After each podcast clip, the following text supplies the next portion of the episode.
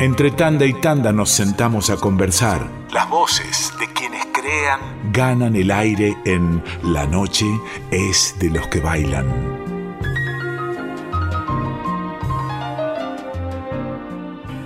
A veces se me ocurre pensar que elegimos las profesiones, los oficios, las vocaciones para hacer eso que nos encanta hacer. En este caso, hablar con una mujer a la que admiro, a la que quiero, de una gran sabiduría que además encarna una sabiduría y un arte ancestral. Por eso quiero compartir con ustedes mi inmensa alegría de charlar con Beatriz Pichimalén. ¿Cómo va, maestra? Ay, Mari, muy bien, querida. Gracias por lo de maestra.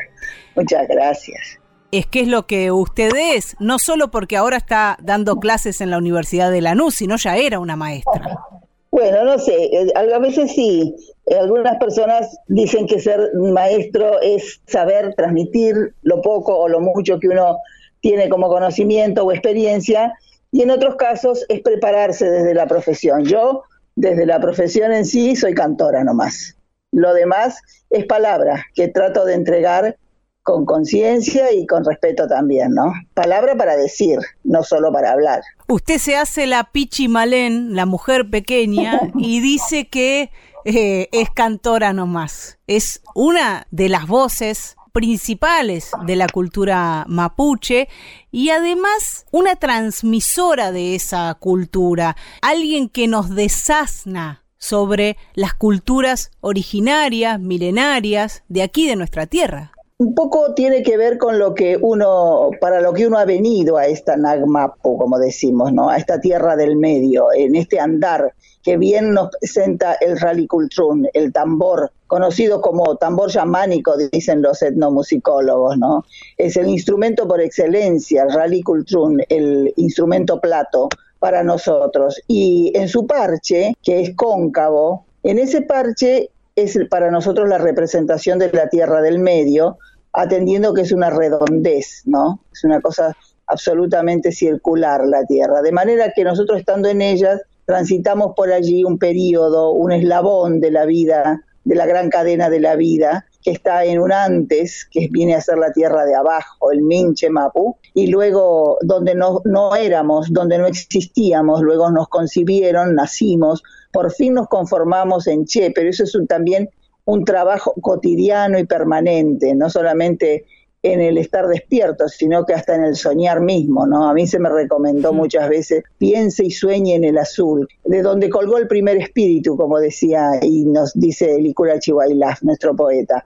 Pero más allá de todo esto, en este andar, entonces uno tiene que averiguar a qué vino, para qué vino y cuál es el rol, porque por algo estamos, pudimos no haber sido hasta que tengamos que dejar este cuerpo, ¿verdad? Y convertir el, alma en espíritu dentro de nuestra cosmovisión. De manera que lo que uno pueda hacer es eso, y el canto que se colocó en mí y me lleva bajo los cuatro cielos para decir con verdad lo que nuestra gente aún nos puede transmitir y sostiene la cultura como tal y yo estoy dentro de esa cultura. Ese es el rol que uno tiene y cada quien tiene uno distinto. ¿Y cuándo descubriste vos, Beatriz, tu rol? ¿Para qué habías venido? Claro, uno puede pensar, bueno, qué interesante esto de saber para qué uno vino, porque en realidad creemos que todo el mundo es así, no es privativo del mundo mapuche, pero ¿cómo lo hacemos? ¿Alguien nos viene a decir?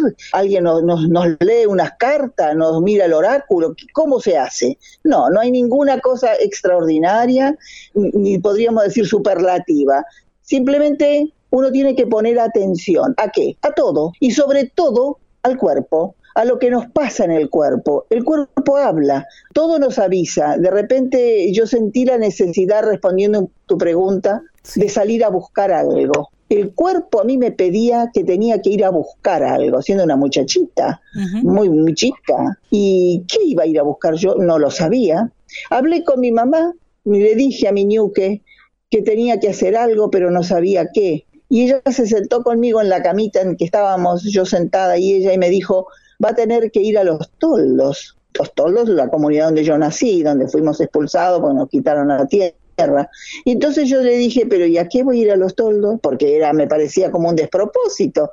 Yo le estaba diciendo que necesitaba algo y me dijo, usted nació ahí, junto unos pesos, tomo el tren y allá voy. Y ese fue el primer paso o el primer tirón del ovillo para seguir buscando ese hilo que cada vez se hacía más largo y a dónde me llevaría. Luego eh, me encontré, porque fue un buscar, me encontré con señales como por ejemplo de decirme, ah, usted es mapuche, y usted es mapuche, ¿y sabe lo que son los mapuches? Y yo dije, puta que no lo sé soy mapuche, sí, pero ¿cómo somos los mapuche? Y entonces ya entré a una búsqueda mucho más consensuada, ¿no? Me fui al norte porque ni siquiera sabía dónde vivía el mundo mapuche. Hasta que un día me encontré con Aime Paineyem y me dijo, vengo del sur, donde está nuestra gente, y tengo que volver porque murió mi hermano. Y yo no me quedé con lo de que se murió su hermano, me quedé con que ahí está la gente nuestra.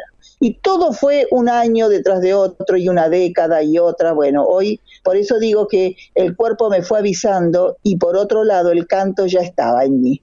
Me había elegido, me se había colocado, como dicen las abuelitas, nuestro Dios a usted le ha puesto la mano aquí, dice, y señala en la garganta. Y como decía el maestro Yupanqui, no será para mi beneficio, y no lo fue, casi para un sacrificio, porque tantas veces, Marianita, yo no he tenido ganas de salir o he estado enferma y tener que salir igual porque hay que ir, porque además yo dije que iba a estar, solo muriendo no voy. Y qué satisfacción poder hacerlo, ¿no? El canto manda. Alguna vez yo pensé, cuando fui allá en de los mares, y alguien me dijo, ¿y qué dice la gente en, en, esos lugares, en tal o cual lugar? ¿Qué piensa? Y yo cuento, ¿Y cómo fue que decidió ir ahí? Yo no decidí nada. Yo no decidí nada porque ¿quién me iba a invitar a mí por ser quien soy? ¿Quién soy yo? Y eso no es falsa modestia, es así. Es un trabajo el entonar la palabra. Entonarla en el sentido de canturrearla, pero como mujer mapuche. Por eso no canto en otra lengua que no sea la nuestra. Hay en todo esto que decís una filosofía, una religiosidad, no digo una religión, digo una religiosidad en todo esto que decís de estar donde se debe estar, de escuchar el cuerpo. ¿Eso vos lo fuiste aprendiendo o ya estaba en vos? Estaba en mí, pero lo fui desarrollando porque lo ignoraba. Me encontré al tutearme con nuestra gente, al aprender a preguntar, al aprender los silencios, que es cuando se habla más, como dice el maestro Larralde también, ¿no? Eh, fueron todos aprendizajes de la vida que formaron y templaron mi espíritu, pero que ya estaba en mí. A veces yo sentía una angustia tremenda. Una vez me acuerdo que vi que estaban tirando un árbol y llegué a mi casa lloriqueando. Y yo hasta sentí que, que estaba mal, porque dije, ¿cómo? Pero yo no me puedo sentir tan mal por esto ¿cómo puede ser? Estoy, yo estoy muy sensible, algo estoy muy triste, ¿qué me pasa? Claro, muchachita joven, no tenía mucha idea, pero hace poco nosotros pudimos corroborar, dicho muy rápidamente, la comunicación que los árboles tienen entre sí, cómo guardan, ahora que hay que tomar distancia, ¿no? Como en la escuela primaria cuando yo era niña, cómo los árboles lo saben hacer, nacen cuidándose y cómo se comunican a través de la raíz. Y lo mismo pasa con los ríos. Por eso yo le canto tanto al río también, porque me doy cuenta lo que le pasa. Y es que el río conversa con las piedras, ve bailar los árboles con el viento, escucha su sonido, ¿no? De los diferentes eh, follajes con los diferentes vientos, tanto del sur como del norte, y los cantos de los pájaros, y toda esa geografía que recorre, porque como dice el canto, el río no vuelve, va nomás, y sufre el río, y cómo no va a sufrir, porque él cree que va a la muerte, porque va a llegar al mar, y él dice, llego al mar y ahí moriré, dejo de ser río. Lo que no sabe el río es que se convierte en océano. Y eso es lo que nosotros, como gente de la Tierra, tratamos de ser, océano, para poder abarcar, no en una cantidad para sojuzgar, sino abarcar la mirada que nos permita construirnos como Che. Che quiere decir gente, en, en Mapudungum le decimos a, la audiencia por si no lo saben, mapuche, gente de la tierra, ¿no? Tal cual, exacto. Estamos conversando con Beatriz Pichimalén y hoy es un día, eh, un programa previo en realidad a un nuevo 8 de marzo, a un nuevo día de la mujer trabajadora. Y yo pensaba cómo es y cómo era la mujer mapuche, qué rol cumplía y cumple la mujer en la cultura mapuche y cómo es esa mujer. En la antigüedad los roles estaban bien definidos. Todavía podemos verlo sobre todo en nuestras rogativas, definidos los roles el de la mujer y del hombre. Y no se trata de que la mujer cría a los hijos y el hombre sale a buscar el sustento solamente. No, no hay un sinfín de cosas. La mujer, por ejemplo, tiene que ver con el conocimiento de la sanación, de la curación, lo cual no implica que todos seamos machi. Y alguien va a decir, ¿y qué será machi? Lo que los estudiosos denominan chamán sanadores. También esa es la gente, persona señalada para tal. Nadie elige ser eso. Nadie elige nada. Uno busca por dónde, a lo que vino, como decíamos, ¿no? Por dónde encontrarse a sí mismo. Bueno, los roles antiguamente estaban muy bien definidos. Las mujeres siempre estaban encargadas del tejido para cubrir, para abrigar la familia y los hombres, en cambio, estaban relacionados, y ahora sí yo utilizo el pasado nada más, con los metales, precisamente para elaborar las piezas que iban a cubrir el cuerpo de la mujer y no como una, una coquetería, como alguna vez leí en un libro, sino para preservar la vulnerabilidad de las zonas del cuerpo de la mujer. La mujer es dadora de vida, es la tierra misma, es paridora. Dos roles por mencionar y podríamos unos cuantos más. ¿Qué pasó con la llegada de los antiguos españoles? Se trastocó la vida que era armonía, que era paz. Probablemente había rencilla entre algunas comunidades y otras, por supuesto, la humanidad ha sido siempre así, lo sabemos. Sin embargo, cuando acontece la gran persecución de lo que se llamó campaña del desierto y pacificación de Araucanía, hablando del mundo mapuche nomás, porque también sucedió con todas las otras culturas originarias de la zona, ¿no? Hubieron roles que, que, que cumplir y que cubrir y que tomar cuando la gente no estaba preparada. Hoy, además de encontrar tejenderos hombres y plateras mujeres, lo cual no es ni una falta ni una vergüenza, al contrario, qué bueno que por lo menos sigamos de todas formas, ¿no? Pero cambió tanto que inclusive los malos oficios incluyen, y hay que decirlo, ¿a qué me refiero? A tantas cosas que mm, habitan en la humanidad. El alcohol es un flagelo también en nuestras comunidades. Por algo la canción dice, me embromó el agua del cristiano. Y no es precisamente el santiguarse, ¿no? O, u otras cosas. Entonces, los roles antiguos definidos, los de hoy un poco más mezclados. Sin embargo, está muy claro, está volviendo, porque esa es la intención, volver a ser nosotros mismos, aquellos que fuimos y que se perdió. Algunas cosas nos recuperaremos, pero lo troncal, como la impetración espiritual en la que la mujer tiene un rol también fundamental, ¿no? Eh, y los hombres por otro lado. No concebimos la vida sin los opuestos complementados, los opuestos como hombre-mujer, día-noche, frío-calor.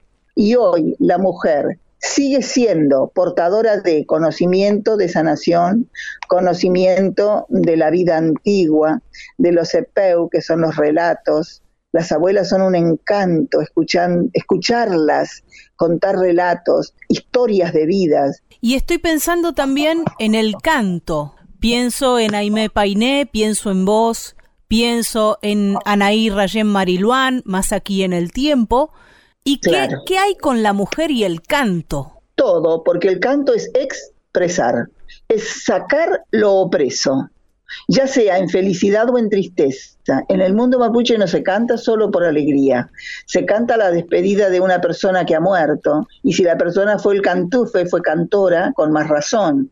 Entonces, en los dolores también liberamos nosotros esa situación. A mí me pasa que a veces me levanto y siento, digamos, me invade el canto y lo tengo que expresar. Y ahí ando trajinando, haciendo las cosas de mi casa, esto, aquello, o mirando o pensando y a la vez canturreando. Al tiempo me llamo a un silencio profundo, lo he notado, ¿eh? Y entonces digo, claro, ya está, ya liberé lo que necesitaba. El canto me ayudó, siempre me ayudó. En ese canturrear, podríamos decir, en ese balbucear, es que la mujer también trae historias antiguas, porque yo repito, talleres, cantos sagrados antiguos, antiquísimos. ¿Quién lo habrá compuesto? ¿Alguien alguna vez tuvo su primera intención y sentimiento? ¿Cómo se llamaría? No lo sabemos, pero pasó la voz. Y ese es el propósito, uno debe de dejar para que otros lo repitan, porque lo esencial es el canto. Viste, Beatriz, bueno, vos has viajado mucho, has llevado tu canto, tu sabiduría, el canto y la sabiduría de tu pueblo de mapuche por muchos lugares, pero a veces alguien viene de viaje y dice, uy, estuve en Italia y somos igual a los italianos, gritones, exagerados. ¿Qué ves vos en el pueblo argentino que es puramente mapuche? Y no es tanto, para ver que es puramente mapuche hay que pasar a las comunidades. Ahí uno se va a encontrar con el espíritu mapuche. Entonces todo lo que después acontece en la vida cotidiana, los ademanes, los silencios, la bonomía, si queremos, ¿no es cierto? Los tiempos, sobre todo eso, los tiempos, los silencios para escuchar al otro, como vos estás haciendo ahora. A mí a veces me resulta, no digo incómodo porque lo entiendo, pero me resulta casi difícil conversar con personas que no me conocen o que no conocen nuestra cultura y entonces apuran las palabras y uno no termina la idea y a veces me da gana de decirle, espérese un tantito porque yo no terminé de decirle lo que quiero, pero, mm, pero claro, eh, eh, me da vergüenza también porque no es así la cosa. Entonces, para encontrarnos con nuestra cultura, tenemos que estar con ellos. Por eso yo digo que eh, ando entre mi gente para ver si los puedo alcanzar. Y ando entre mi gente porque son los que me impulsan y a la vez me sostienen. Y a mí, bueno, me lo ha dicho, dos machis me lo han dicho en rogativa. Usted no anda sola, ñaña, usted no anda sola, hermanita, ¿no? Cariñosamente. Usted viene acompañada de los Huifuiquecheyem, que son los antiguos, ¿no? Cuifí antiguo, che, gente, y yem, que ha muerto, la gente que ha muerto. Y si ellos lo dicen, ha de ser. Y a veces, bueno, estoy en el escenario o donde sea y me aplauden y yo les digo, no, no, no me aplauden a mí, ¿eh? Ojo, que aquí hay un montón de gente. Y la gente empieza a mirar si yo le digo, ustedes no lo ven, pero yo sí sé. Entonces, lo hago así, disfrutando un poquito, ¿no? Y eso se nota, ¿eh? eh a mí me, me impresiona, me conmueve todas las veces que he ido a verte y que voy a verte, lo digo en presente. La, y que son muchas, siempre estás, Marianita. La emoción en la que uno entra, una, escuchando cantos que no entiende qué quieren decir. Sí, sí. No, claro, porque es una lengua que no se conoce todavía lo suficiente pero probablemente despierte de todas maneras un sentimiento. Hay algo que, que, trasciende las palabras, ¿no? El significado de las palabras, esa comunicación a la que estamos tan acostumbrados y acostumbradas, eh, a querer entender todo. Yo creo que es una gran experiencia. Entregarse y no preocuparse por entender, sino va por otro lado. Probablemente pase por ahí, por no entender, pero sentir, eso es lo más importante, sentir. Y yo por eso trato de, cuando hago una presentación, y vos lo sabes muy bien, de relatar un poquito, ¿no? Porque digo, quiero poner en contexto, si yo hiciera un canto tras de otro permanentemente, bueno, a lo mejor la gente no sé qué pasaría. Pero eh, a mí me da mucha felicidad contar qué dice el río, como decíamos, ¿no? ¿Qué dice el viento? Y qué dicen las abuelas y nuestra gente y me gusta mucho compartir, porque son vivencias, Mariana. Yo no puedo contar nada que no haya vivido. Lo que he leído, sí, he leído mucho, he conversado mucho con gente estudiosa de nuestra cultura y se los agradezco tantísimo porque de repente han recuperado cosas que si hubiera sido por nosotros quizá estuviera perdido. Pero es bueno decir que, que es tan bonito cuando uno puede compartir te vemos que estás muy activa, haciendo actividades, todo lo que te permite la, virtualidad. Así que invitamos a la audiencia a que siga a Beatriz Pichimalén en las redes sociales y ahí se entere de todo lo que viene, a menos que quieras contarnos algo de lo que andes haciendo. Bueno, ahí estamos, sí. Por fortuna empezamos en enero en la Universidad Nacional de Lanús con una cálida invitación con, a los talleres sobre cultura mapuche, que es lo que yo, lo único que yo puedo ofrecer. También estamos preparando, que ya vamos a sacar en marzo, una, un taller de poesía, de, música y de espiritualidad mapuche, porque está todo concatenado en ese sentido. No que yo sea poeta y voy a, a, trabajar la poesía y voy a decir cómo se escribe, no. Tomaremos poemas justamente de Elicura Chihuahua para trabajar en esos poemas la musicalidad y la espiritualidad que él coloca allí, ¿no? Y después se hace una producción, eso sí, pero no con la pretensión de que sea una, una poesía en los lineamientos como los literatos lo tienen y lo saben, sino como una expresión libre como es del mundo mapuche. Bueno, estamos trabajando estas cosas, estamos siempre haciendo algún concierto cada tanto, cada una vez por mes por lo menos. Acabamos de grabar en el CCK el himno nacional bajo la dirección de Lilian Saba, la maestra, y, y 16 músicas más, todas mujeres con motivo de el Día de la Mujer, naturalmente, así que eso se va, va a salir por la TV pública. Muy agradecida porque la maestra Lilian Saba quiso que estuviera la memoria antigua de nuestra gente, ¿no? Y respetó mucho el que yo no cantara, porque yo canto, como digo, solo en nuestra lengua. Estamos para también el 26, creo que es, vamos a trabajar en Chile, o sea, por Zoom o como sea, cantando y exponiendo algunas cosas. También en abril ya se viene para California, que la verdad que querían que fuera, pero está tan difícil la situación que no voy a ir, claro que no. Pero lo vamos a hacer vía streaming con la instalación de una gente de, un, de una población muy chica que hay en California, fuera de todo el gran, el glamour, ¿no? De la meca del cine, que ya hemos estado alguna vez allí. Y también estoy escribiendo, estoy haciendo, finalmente decidí que sí, que había que hacer el libro, que tantas veces mucha gente me dijo, ¿cuándo vas a escribir esto que contás? Y yo dije, pero es que nunca he tenido mucho tiempo, porque esto de subir y bajar y viajar, pero ahora puedo hacerlo y me está ayudando una periodista. Qué alegría, qué alegrón que nos das. Eh, Beatriz, charlar con vos siempre es para mí y para quienes te valoramos, te queremos, te conocemos, una experiencia muy profunda de acercarse a la sabiduría ancestral y siempre con tu sencillez, con tu humildad, siendo la inmensa artista que sos. Así que mi agradecimiento por todo, Beatriz.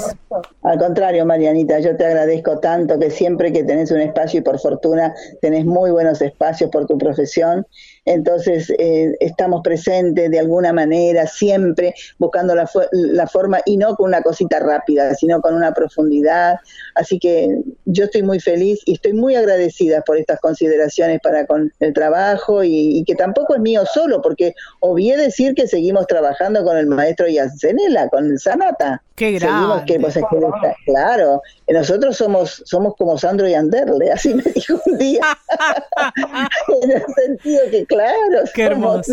O, para, o para llevarte a tu, a tu terreno, este, Lepera, Gardel y Lepera, claro, yo no soy Gardel, ¿no? Pero bueno, ¿Qué quiero decir con esto? Hemos hecho varias cosas. Le he mandado unas canciones, varias canciones ya, y como siempre, a mí me deslumbra. Desde que él se fue a México, mucho tiempo quedé sin dirección, así que canté solita nomás. Pero ahora que hemos retomado, bueno, hace un tiempo hemos retomado y varias cosas hicimos. Bueno, está el, el tema por del disco Arto de Spinetta, en, Alma Budungun, y también está, hay, hay, hay, varios temas nuevos que nosotros este año sabemos que vamos a, finalmente a poner ¿no? y a subir. Yo he trabajado, por ejemplo, el derecho de vivir en paz con la, corrección de la traducción de la profesora Loncón, Elisa Loncón, eh, al Mapudungun también y con arreglos de el maestro Jansenela. Y así tantas, ¿no? Estamos con nuevos temas que son preciosos y vienen algunos del norte también. Qué bueno. Antes de despedirte y para quienes sí quieran entender, ¿qué libro o libros recomendás para conocer algo, para meterse en el mundo de la cultura mapuche? Bueno, yo diría que cualquier libro que diga transcripciones o relatos de gente mapuche. Porque el problema no es que las personas que escriben, después de haber, haber hecho trabajo de campo, eh, escribir sobre el mundo mapuche, porque es una visión que las personas no mapuche tienen y hay muchos errores, porque son interpretaciones como libres y no siempre se ajusta a la verdad. Entonces yo podría decir, bueno, ¿quieren leer a Berta Kozleril? Búsquenla. En internet sé que se venden sus libros, no están para, para bajarlos.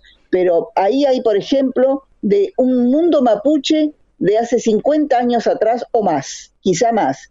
Es una visión del mundo mapuche y una visión que la mujer recopila y transcribe. También podemos pensar en autores, no tantos, ¿no? Pero son testimonios. Entonces busquen testimonios de gente mapuche. Hoy el beneficio que tenemos es que por internet uno puede poner, por ejemplo, trabajos o literatura mapuche por mapuche y ahí va a encontrar cosas de, verdad. ¿Por qué? Porque se va a encontrar con la cultura propiamente, no con lo que le cuentan de una cultura. Yo, por ejemplo, si quiero leer a Perón, cuando a mí me dicen, ¿y qué pensás de Perón? Y me regalan un libro, y yo digo, no, no me regalen un libro escrito sobre Perón, yo quiero un libro escrito de Perón. A ver, entonces yo lo escucho, lo leo, lo miro, lo pienso y digo, este hombre pensaba así. O sea, yo me hago mi composición, pero desde lo que él me diga, ¿no? Mientras vamos a quedarnos esperando tu libro también y te mandamos un abrazo inmenso, te dejamos que sigas con tu millón de actividades que haces en el día, aunque estés quietita ahí en casa, sabemos que estás haciendo un montón de cosas y lo agradecemos porque diseminas la cultura por todos Muchas lados. Gracias.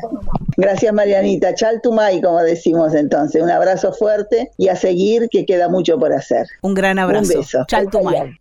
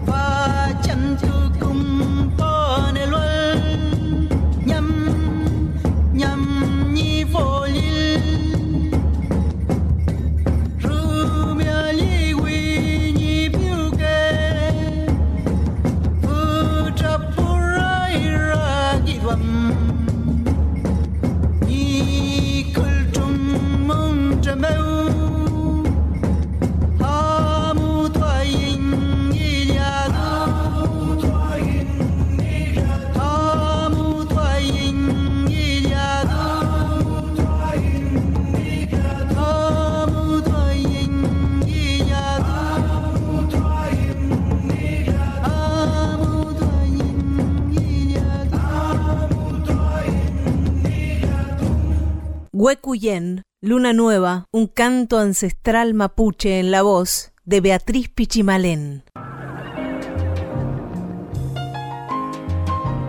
Entre tanda y tanda nos sentamos a conversar. Las voces de quienes crean ganan el aire en La noche es de los que bailan.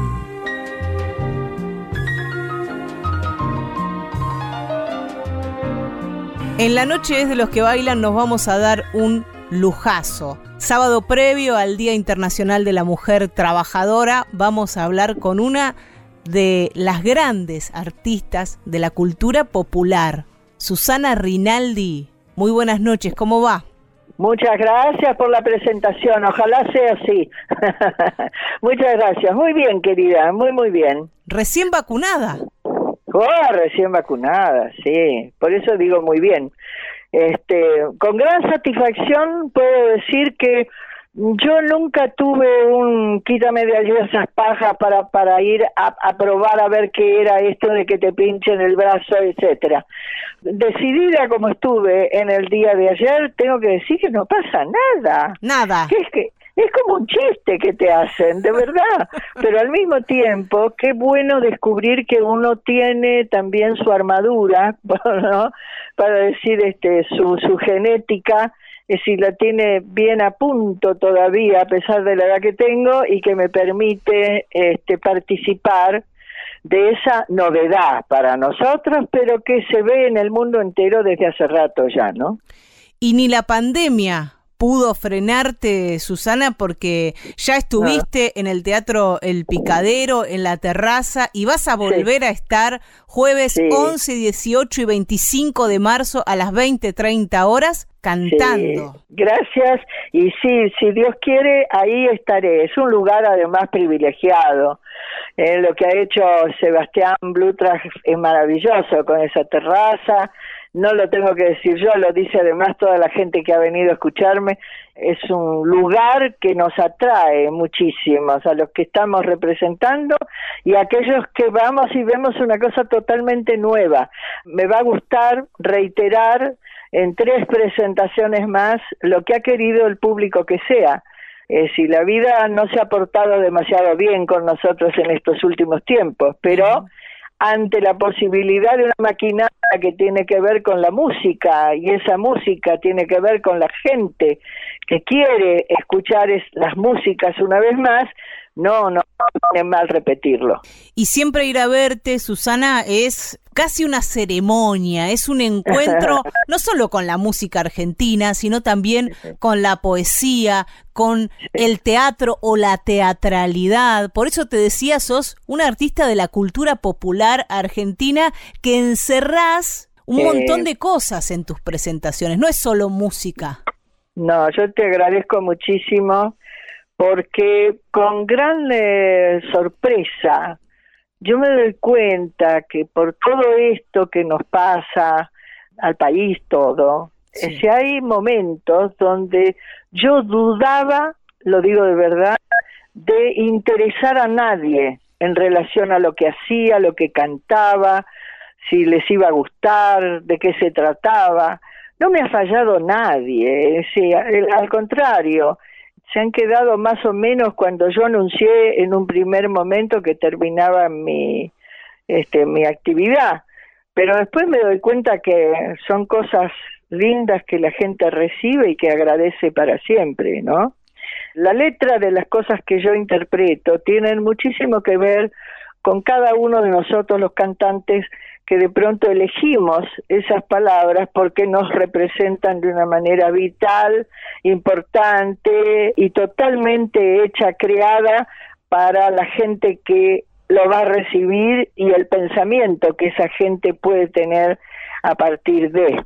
Y este, eso me pone muy bien decirlo y decir también que estoy muy contenta que se haya dado esto así, porque hay gente que trabaja y muy bien y que no tiene la suerte que tiene uno que de pronto tiene un espacio que le está esperando. A mí siempre hay un espacio que me está esperando y, lo agradezco de corazón. Por suerte para, para quienes disfrutamos de tu arte, Susana. Muchas gracias. Y este es un programa previo al Día Internacional de la Mujer Trabajadora. En estos tiempos que para las mujeres, para el feminismo y para la sociedad toda son de replanteo en relación a, la mujer. ¿Vos cómo te sentís en este tiempo, formando parte de este tiempo histórico?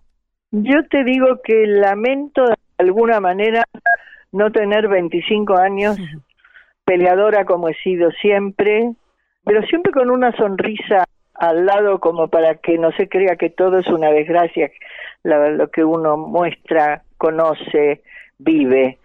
Pero al mismo tiempo agradezco a Dios tener la edad que tengo y, sin embargo entrar a que nos reconozcan nuevamente aquellos tiempos donde yo me mandaba estas cosas, estas advertencias respecto a la mujer argentina eh, que tuvo tanta importancia, sobre todo que yo he vivido tantos años fuera del país y que me ha permitido esa, esa vida fuera de casa, no solo querer volver para llevar adelante cosas que fui aprendiendo a lo largo de mi vida, sino que me llevaba a decirles también a, a mis hijos y este y a, mi gente, a mis sobrinos, qué sé yo, y a otra gente más, decirle vale la pena seguir estudiando, tirar para adelante y demostrar a la mujer desde una punta a la otra que somos seres valederos, que tenemos que tener nada más que el reconocimiento del varón que esté al lado nuestro.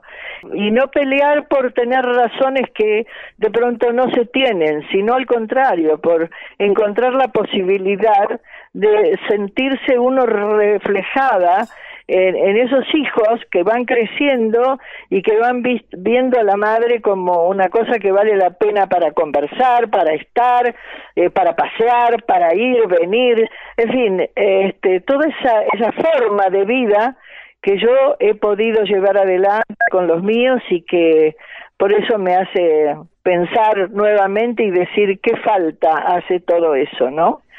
Me parece.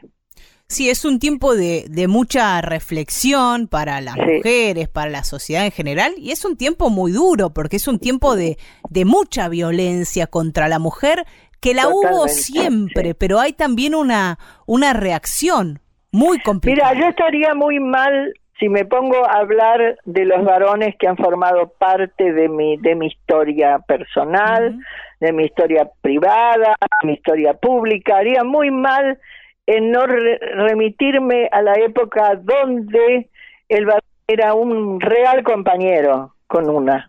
Y este y además de ser compañero, eran personas que luchaban con una eh, con la con el mismo deseo, te diría, de dejar pautas que los jóvenes venideros pudieran ejercer también como para quedarse a mitad de camino sin saber para dónde rumbear.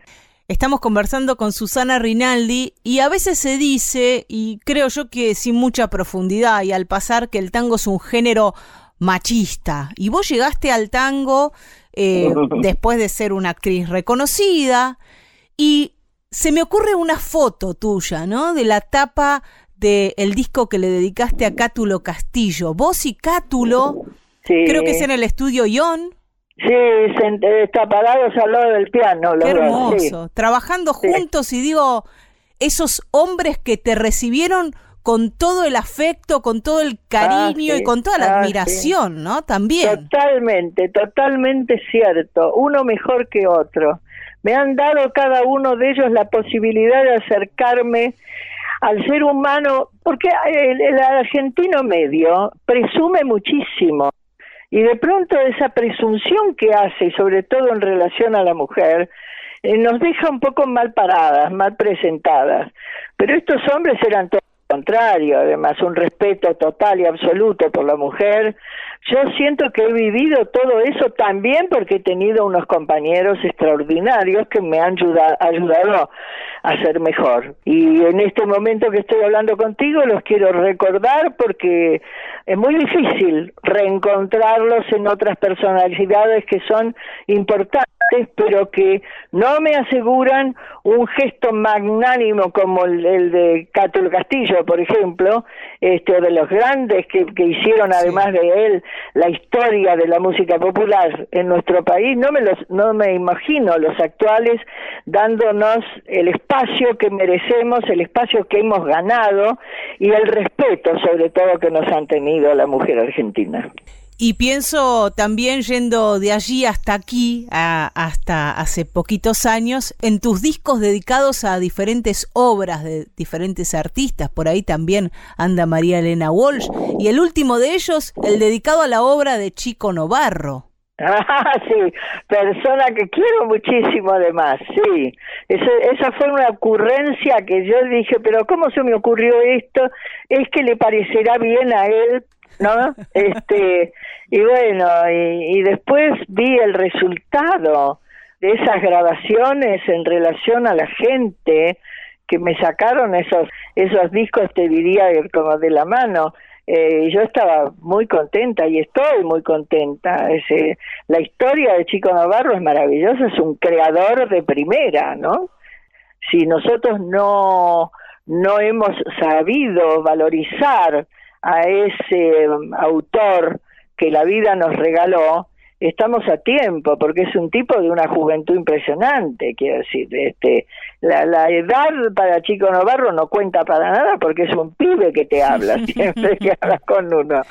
Yo estoy muy agradecida y agradezco a través de él también a la cantidad que tengo que decir siempre me ha ocurrido de autores y compositores que estaban felices de que yo interpretara los temas que le correspondían a cada uno, ¿no? Eso es muy, es muy bello agradecerlo también.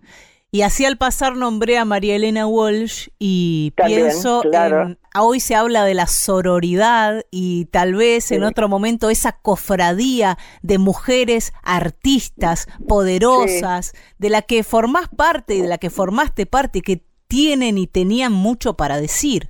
Ya lo creo, sobre todo María Elena. María Elena en cada frase que creaba nos dejaba impávidos porque no sabíamos qué contestar.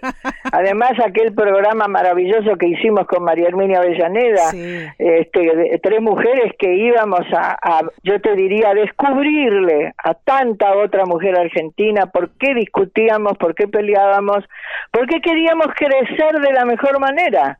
¿no? Y dándole la importancia que se merece absolutamente al varón argentino como para que la comprensión los hiciera acercarse a lo que nosotras dábamos a través de cada uno de los temas que por lo menos yo he elegido para seguir adelante. Eh, soy una mujer que he tenido mucha suerte, no me encontraba con un compañero varón que me dijera, ay, no sé si me gusta lo que haces, no sé si me gusta tal cosa y tal otra, nunca, jamás, siempre han sido eh, amorosos para conmigo y yo les agradezco pero eternamente, porque es como si me agradeciera la vida desde un lugar donde aparentemente estaba como prohibido para la mujer que nos agradecieran nada.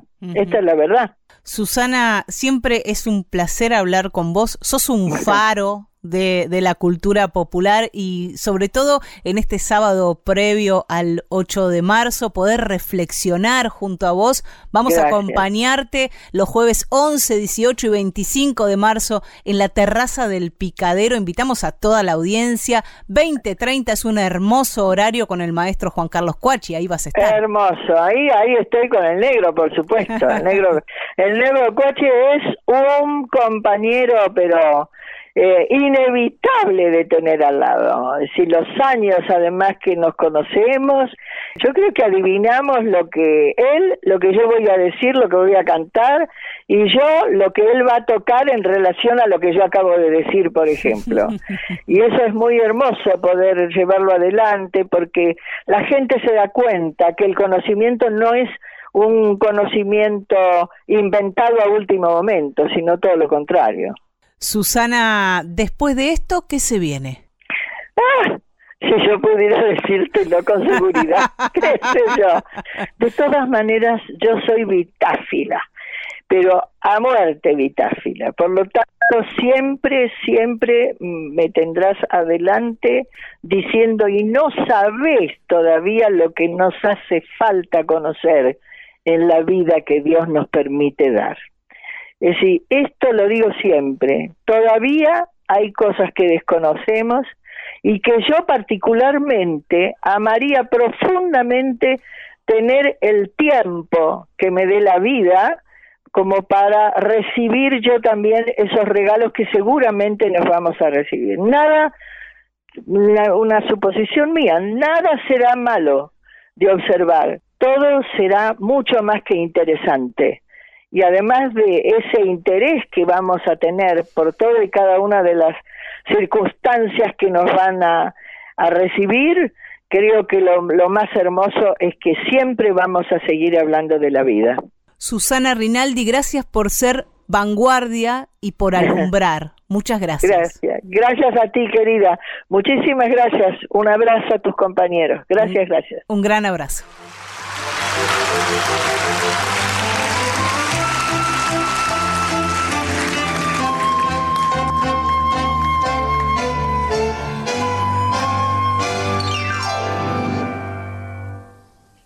A pesar de todo, me trae cada día la loca esperanza, la absurda alegría. A pesar de todo, de todas las cosas, me brota la vida, me crecen las rosas. A pesar de todo, cruceros inventó un idioma diciendo te quiero. Un sueño me acuda y yo me acomodo mi almohada de luna a pesar de todo. A pesar de todo, la vida que es dura también es milagro, también aventura. A pesar de todo, irás adelante, la fe en el camino será tu constante. A pesar de todo, se cuela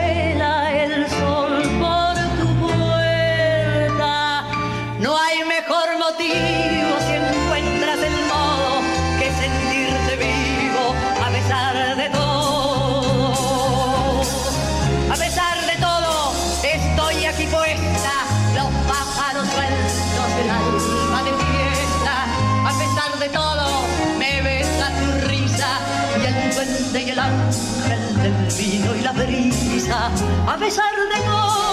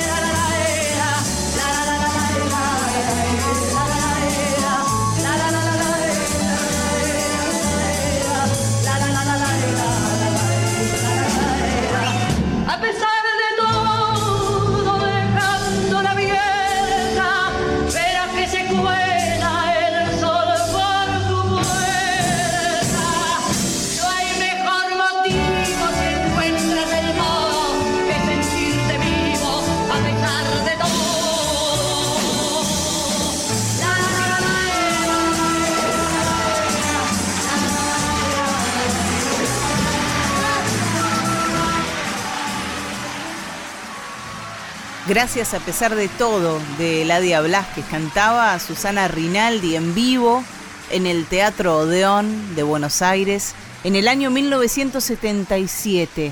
Un poquito más. Algo del disco Susana Rinaldi canta a Chico Novarro. Ponele la oreja.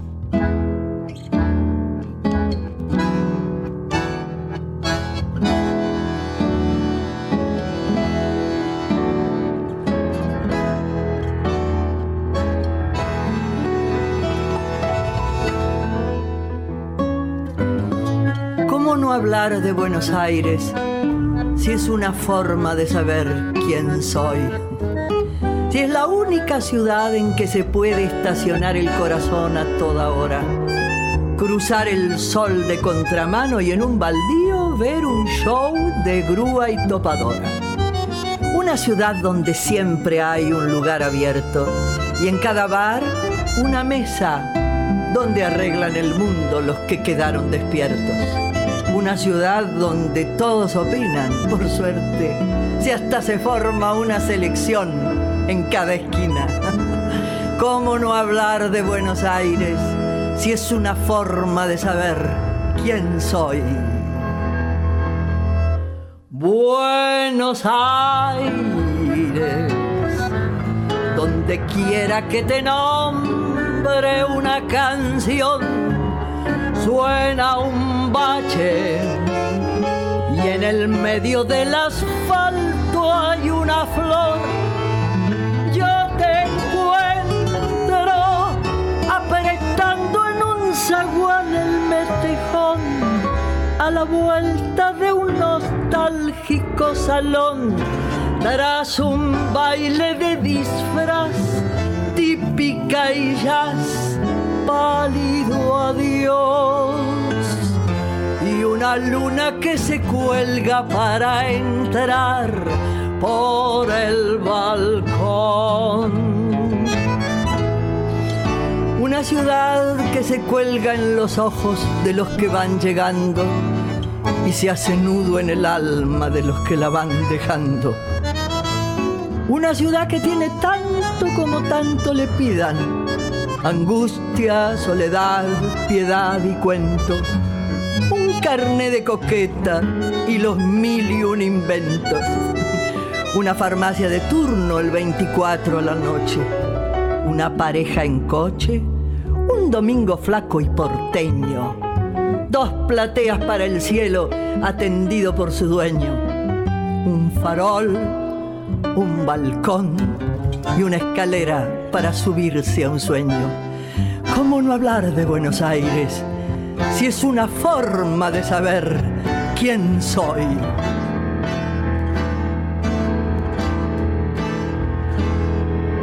Buenos Aires, una estrella va subiendo al tobogán, piedra libre para un tango de Cádiz, Camo y Cobian. Yo te tránsito infernal de una estación y en la breve intimidad de un ascensor, compartiendo la emoción por la final de un nacional musarela de cemento y bodegón, tu corazón.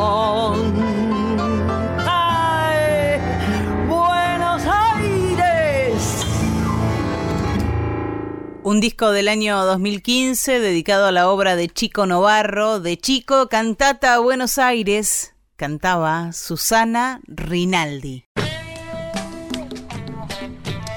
Entre tanda y tanda nos sentamos a conversar. Las voces de quienes crean ganan el aire en La noche es de los que bailan. En La noche es de los que bailan estábamos esperando el momento indicado para hablar con ella, con esta maestra. Y el momento es este programa especial previo al 8 de marzo, al Día de la Mujer Trabajadora, en el que nos hemos dado el tiempo para conversar con distintas mujeres importantísimas dentro de nuestra cultura popular. Estamos en comunicación con Marina Tondini, gran maestra, bailarina, artista de nuestra música popular. ¿Cómo va Marina? Hola, ¿cómo estás Mariana? Qué gusto de escucharte. Creadora junto a Hugo Jiménez del Ballet Salta, eh, ustedes los conocen seguramente, los han visto bailar, porque Marina, el Ballet Salta los ha llevado por todos lados y por todos los ámbitos, ¿no? Escenarios, festivales, el mundo, la televisión. Exactamente, y teatros.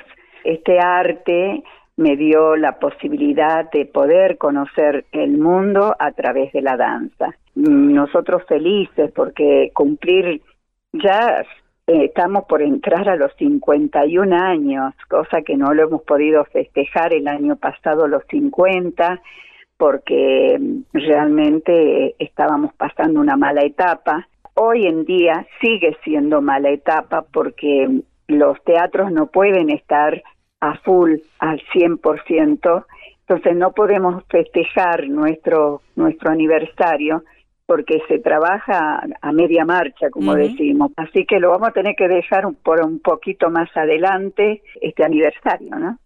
¿Y te imaginabas cuando eras esa niña que, que estudiaba danzas clásicas, ballet, que ibas a llegar a conocer todo el mundo a través de la danza?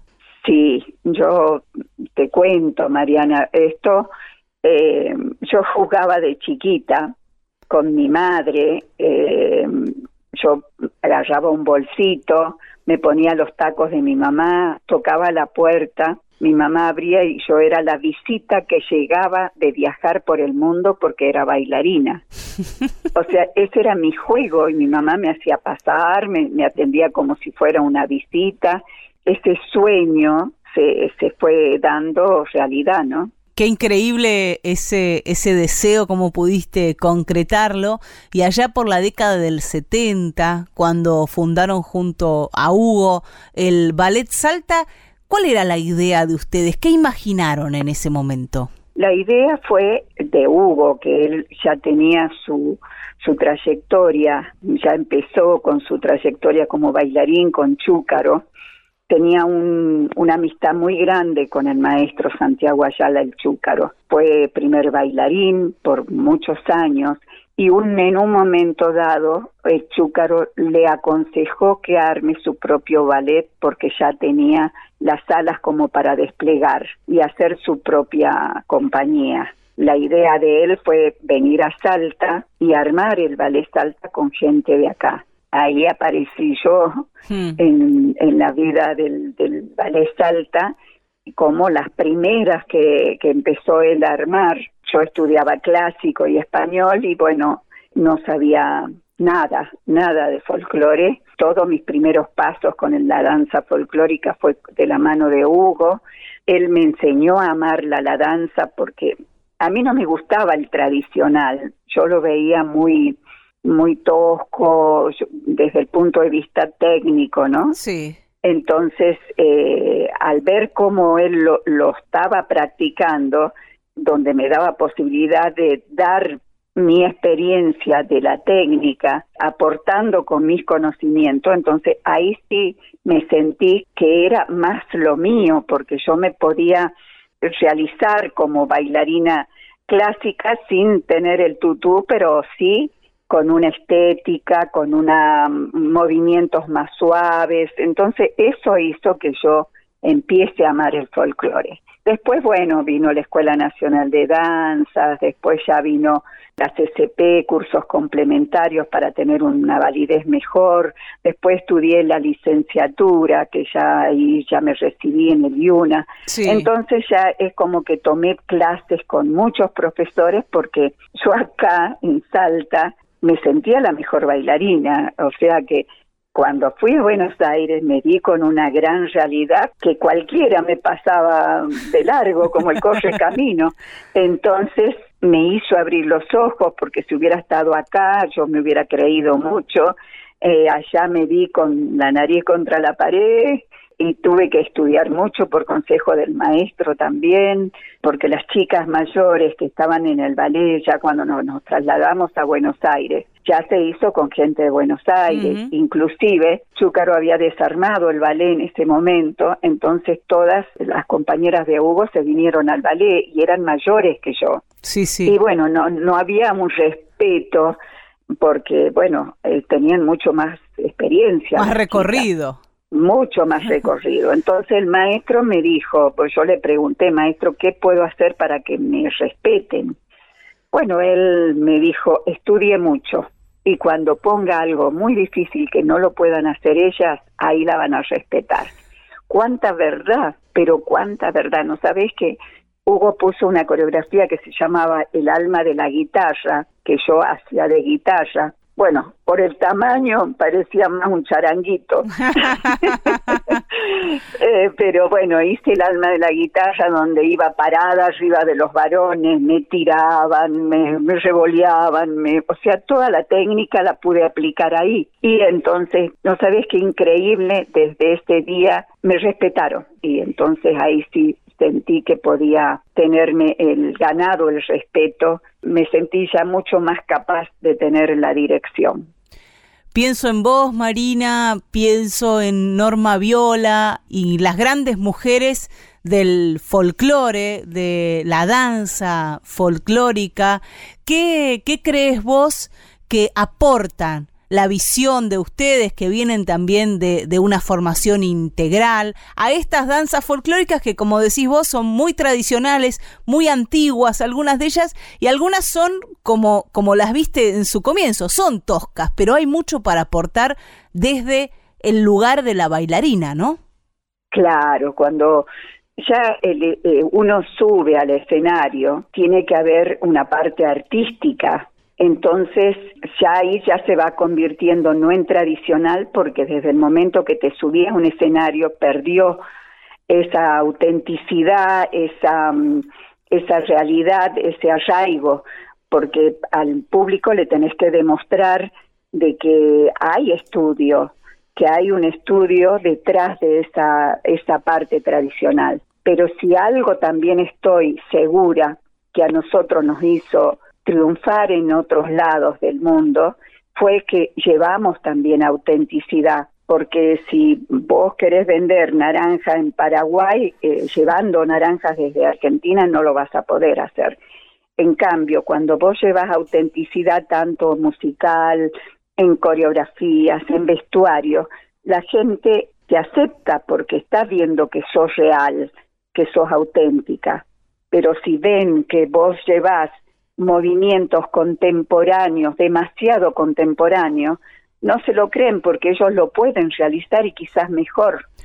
Marina, y vos decías que, vos venís de otro palo y que junto a Hugo te fuiste haciendo a nuestra, nuestras danzas folclóricas. ¿Qué te terminó de seducir de las danzas folclóricas? ¿Qué te convenció del todo de que ese era un camino que ibas a amar toda tu vida? Cuando Hugo me empezó a poner una coreografía que se llamaba, se llama allá en la frontera, un cuadro collita donde mm, yo hacía de, de, de, un lado de, de, Argentina y Hugo era el boliviano. Entonces yo al ser quiaqueña del norte del techo del país, me sentí recontra bien, cómoda, porque había movimientos muy lindos, con mucha técnica. Me sentí recontra identificada, me sentí en mi tierra y bueno, eso hizo que yo empiece a amar la danza. Eso fue el detonante, yo creo, mayor para que yo me convenza y diga, esto es lo mío, esto me va a hacer crecer, me va a hacer que me conozca un poco la gente y no estaba equivocada. Di en la persona indicada con Hugo Jiménez que me condujo, me supo guiar, fue mi guía y con las palabras de Chúcaro que también hizo de orientador, con decir que yo me llamo Marina Ivón y al principio acá en Salta todo el mundo me decía Ivón. Sí. Entonces yo me llamé al principio Ivón y él me dijo, usted no tiene otro nombre porque Ivón no pega ni con cola. Entonces le digo, me llamo Marina Ivón, póngase Marina porque si no, no pega, no pega con el folclore. Bueno, así que para que veas cómo me orientó. Desde ese detalle. Exacto, y después fue padrino de casamiento nuestro, vino a Salta para que nos casemos, o sea que yo siempre tuve referentes en la vida y eso siempre aconsejo a todo bailarín que busquen referentes. Hoy en día tenemos tanto acceso al Internet y poder ver otro folclore de otros países que realmente te, te abren la cabeza, te, las neuronas te hacen trabajar y ver que hay otras cosas nuevas, cosas lindas que son eh, aplicables para el folclore argentino. Antes no teníamos acceso a nada, a los bailarines siempre nosotros los aconsejamos, estudien mucho, eh, sepan otras disciplinas, porque con el folclore solo no se pueden quedar. También te digo, Mariana, que hoy en día tampoco tienen el campo de acción como lo teníamos nosotros. Nosotros estuvimos en, el, en la época de oro del folclore. Entonces tuvimos época de oro en televisión porque no había programa que no estemos, que, no, que habían programas en vivo, habían programas que, que, que se dedicaban solo al folclore y al tango. Hoy en día, ¿dónde están? ¿Dónde están esos programas? No, no existen. Entonces el bailarín tiene muy poco margen. Sí, totalmente. Yo siempre, siempre digo, Mariana, eh, eh hacen el precosquín se muestran un día en Cosquín y murió. Murió. no hay continuidad de trabajo. Para nada. Eh, vos vas a, a la borde, sale el zapateador, sale como mejor zapateador de la Argentina ese año. Al otro año no se puede presentar porque ya fue campeón. Marina, ¿y en qué andan en estos días junto a Hugo Jiménez? Por abrir las puertas, el 10 empezamos en Salta y en Buenos Aires, empezamos con las clases, eh, esperando, cruzando los dedos que todo sea normal, que pueda ser presencial, a pesar de que también estamos dando en forma virtual, pero ya el profesorado, por eso que desde la licenciatura estoy dedicada y abocada a la docencia. Y te cuento que tenemos por todo el país, tenemos en Puerto Deseado, en Comodoro Rivadavia, en Misiones, en Córdoba, Río Cuarto, en Salta tenemos varios anexos. ¿Y dónde está esa información para quienes quieran tomar clases, sumarse? ¿Dónde pueden encontrar la información, Marina? Bueno, pueden entrar al Facebook del Ballet Salta y allí están todas las, las posibilidades de conectarse, de, de saber los detalles.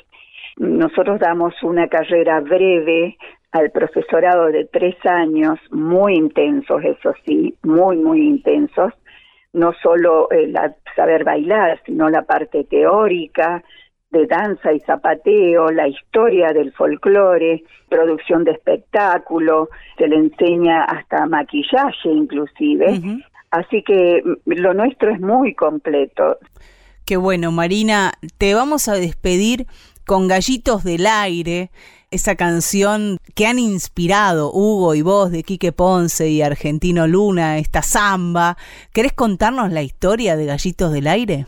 Pues no, sabes que un día Hugo llega con un CD, porque en esa época era CD, y me dice, Marina, mira lo que nos hizo Argentino Luna para nosotros junto a Quique Ponce. Me hace escuchar y bueno, la verdad que yo me largué a llorar porque mm. me sentí tan identificada con esa letra, con esa eh, con esa música, me sentí porque ellos nos nos llevaban años, según ellos decían, decía Argentino Luna, que nos vio bailar tanto en el Palo Borracho, que era una de las peñas, pocas peñas que había en, en Buenos Aires, y nos vio bailar tantas veces que lo escribió, lo, lo puso en el papel y realmente yo me sentía totalmente identificada. Y hoy en día lo llevamos por todos lados porque la gente es como que escucha ese tema y ya se conoce o ya sabe que es nuestro caballito de batalla y presentación, es nuestra tarjeta de presentación. Marina, te agradecemos muchísimo por esta comunicación. Larga vida al Ballet Salta y un gran abrazo a Hugo. Muchas gracias por este adelanto al Día de la Mujer y les mando un beso grande, Mariana, a Mavic también, que, que es una persona tan agradable, tan abierta y que te da posibilidades así como ahora de que me puedas hacer una nota. Muchas gracias y a todo, a todo gente que te escucha y que sigue el programa, les mando un cariño muy grande desde mi salta. Un abrazo, Marina, gracias. Besitos, chao.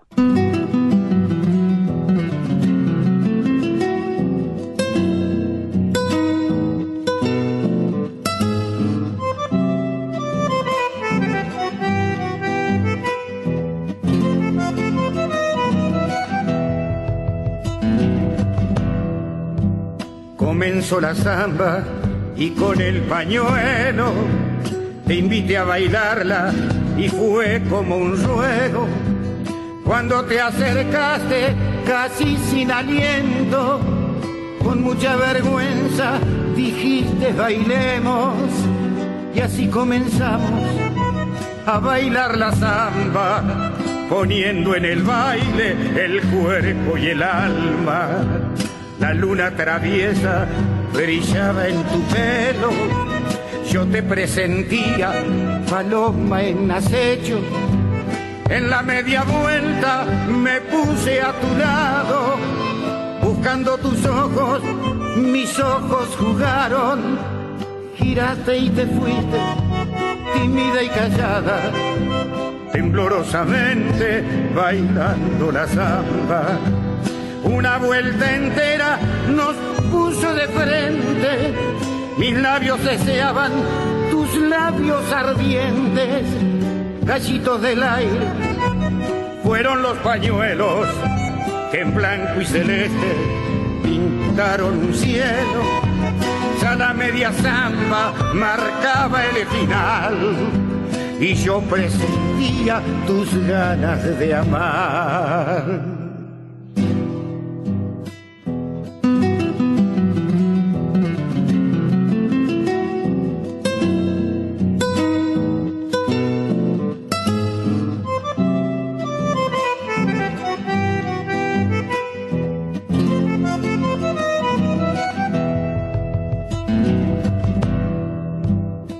La segunda, dijo el musiquero, y yo enamorado seguía tu vuelo. Presentí tus miedos casi con asombro, mientras me mirabas por arriba el hombro.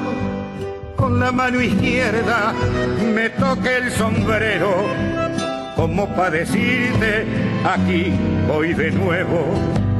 Lo demás fue un juego de amares y esquives, un tantear de cerca tu cuerpo de mimbre, formando un arresto, mi pañuelo blanco, lo entrelazo al tuyo que andaba volando. Y fue con el baile, violín y guitarra, la noche más noche, la samba más samba una vuelta entera nos puso de frente. Mis labios deseaban tus labios ardientes, gallitos del aire. Fueron los pañuelos que en blanco y celeste pintaron un cielo. Mi pañuelo blanco te trajo hacia mí y tu enamorada dijiste que sí. Gallitos del Aire, la samba dedicada a Marina Tondini y Hugo Jiménez, creadores del Ballet Salta, cantaba uno de sus autores, el negro argentino Luna, hizo la letra, la música es de un amigo de la casa, Quique Ponce.